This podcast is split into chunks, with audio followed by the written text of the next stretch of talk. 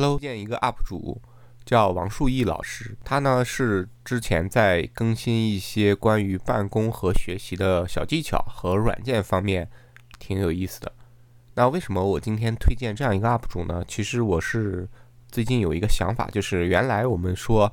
呃，文字表达是产生复利的一个形式。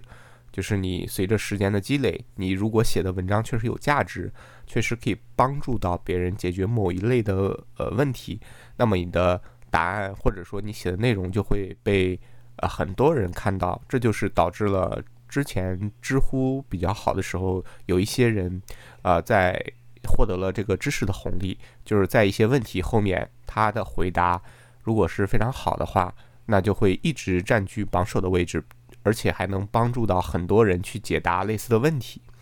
但是呢，你会发现有些问题是可以用文字去说清楚、描述清楚，呃，配几张图就可以解决的。但是有的问题呢，它用文字或者是用图片，嗯，很难去被这个解释出来。有，比如说它需要一段连续的操作啊，或者是。呃，需要一个抽象的概念来解释的时候，这个时候图片和文字就稍微的差点意思，它需要被理解和加工。那这个时候呢，其实视频和 PPT 的形式，以及加上人出镜的这种讲解的形式，可能是效率最高的。那所以我就是推荐王树义老师，他就是这样一个代表。那每次他发现一款好用的软件也好，或者是呃一个新鲜的小工具也好。或者是解决某一类问题特定的方法也好，他都会直接呃用录屏或者是就是自己出镜讲解的方式，去把这个解决问题的呃内容用视频的形式说一遍，大家一看就会非常的清楚，并且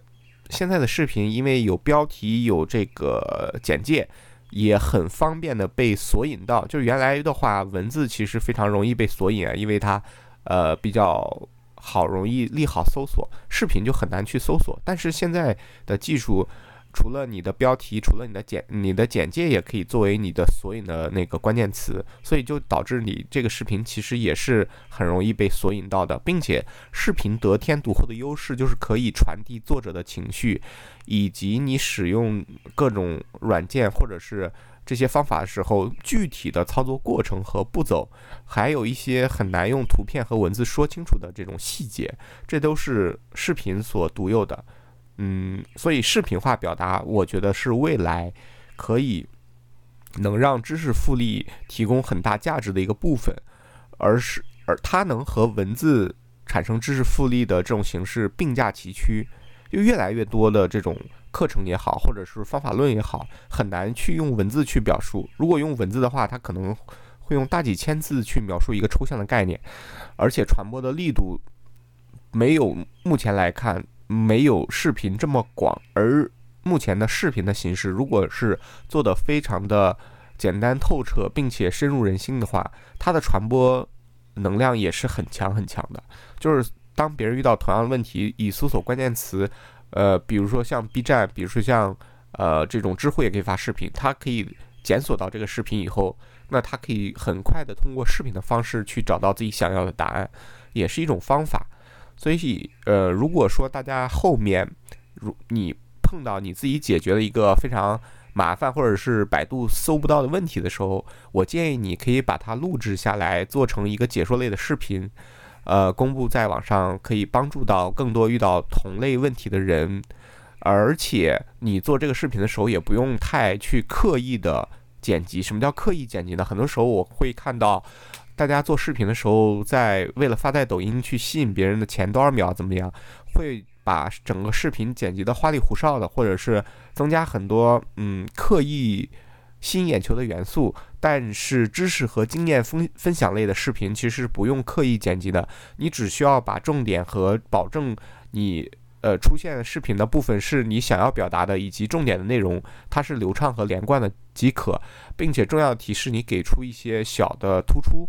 就够了，而不需要太呃过意的，就是刻意的增加这个剪辑的手法，来达到更好的效果。因为这是一个投入产出比的关系。当你的这个整个视频如果是刚需的话，其实你虽然增加很多效果，或者是转场这些动画炫技一下。它可能需要耗费你的工作量是呃成倍的，但是观众的观感方面的提升是比较不是那么明显的。这就像前段时间我听到的一句话，也是记忆深刻，就是呃张小雨说：“一分价钱一分货，呃一元价格。”呃，两分货，一百元价格三分货，就是你每增加一分，貌似它不是等额的这个提升，而是需要你成倍的投入。但是经验分享类的视频呢，你就不需要提，就是增加这么多的投入，而它本身的稀缺性或者说它解决问题的能力，就可以使得它传播的很好，并且帮助到需要它的人。所以说，如果你有什么，呃，独特的、有意思的方法论，或者是对于软件有哪些好用的技巧和方式，或者是解决了某一类的问题，推荐你大胆的做成解决问题的小视频，可以发在 B 站或者是类似于这种视频平台。我相信一定可以帮助到很多遇到同样问题的人。那也推荐你去关注王树义老师，他是。一个大学的教授，那他会用很多呃效率工具和软件，比如说写作软件之类的，那就可以帮助到大家，可以让就是同样遇到问题的小伙伴少走一些弯路，提供他应有的价值。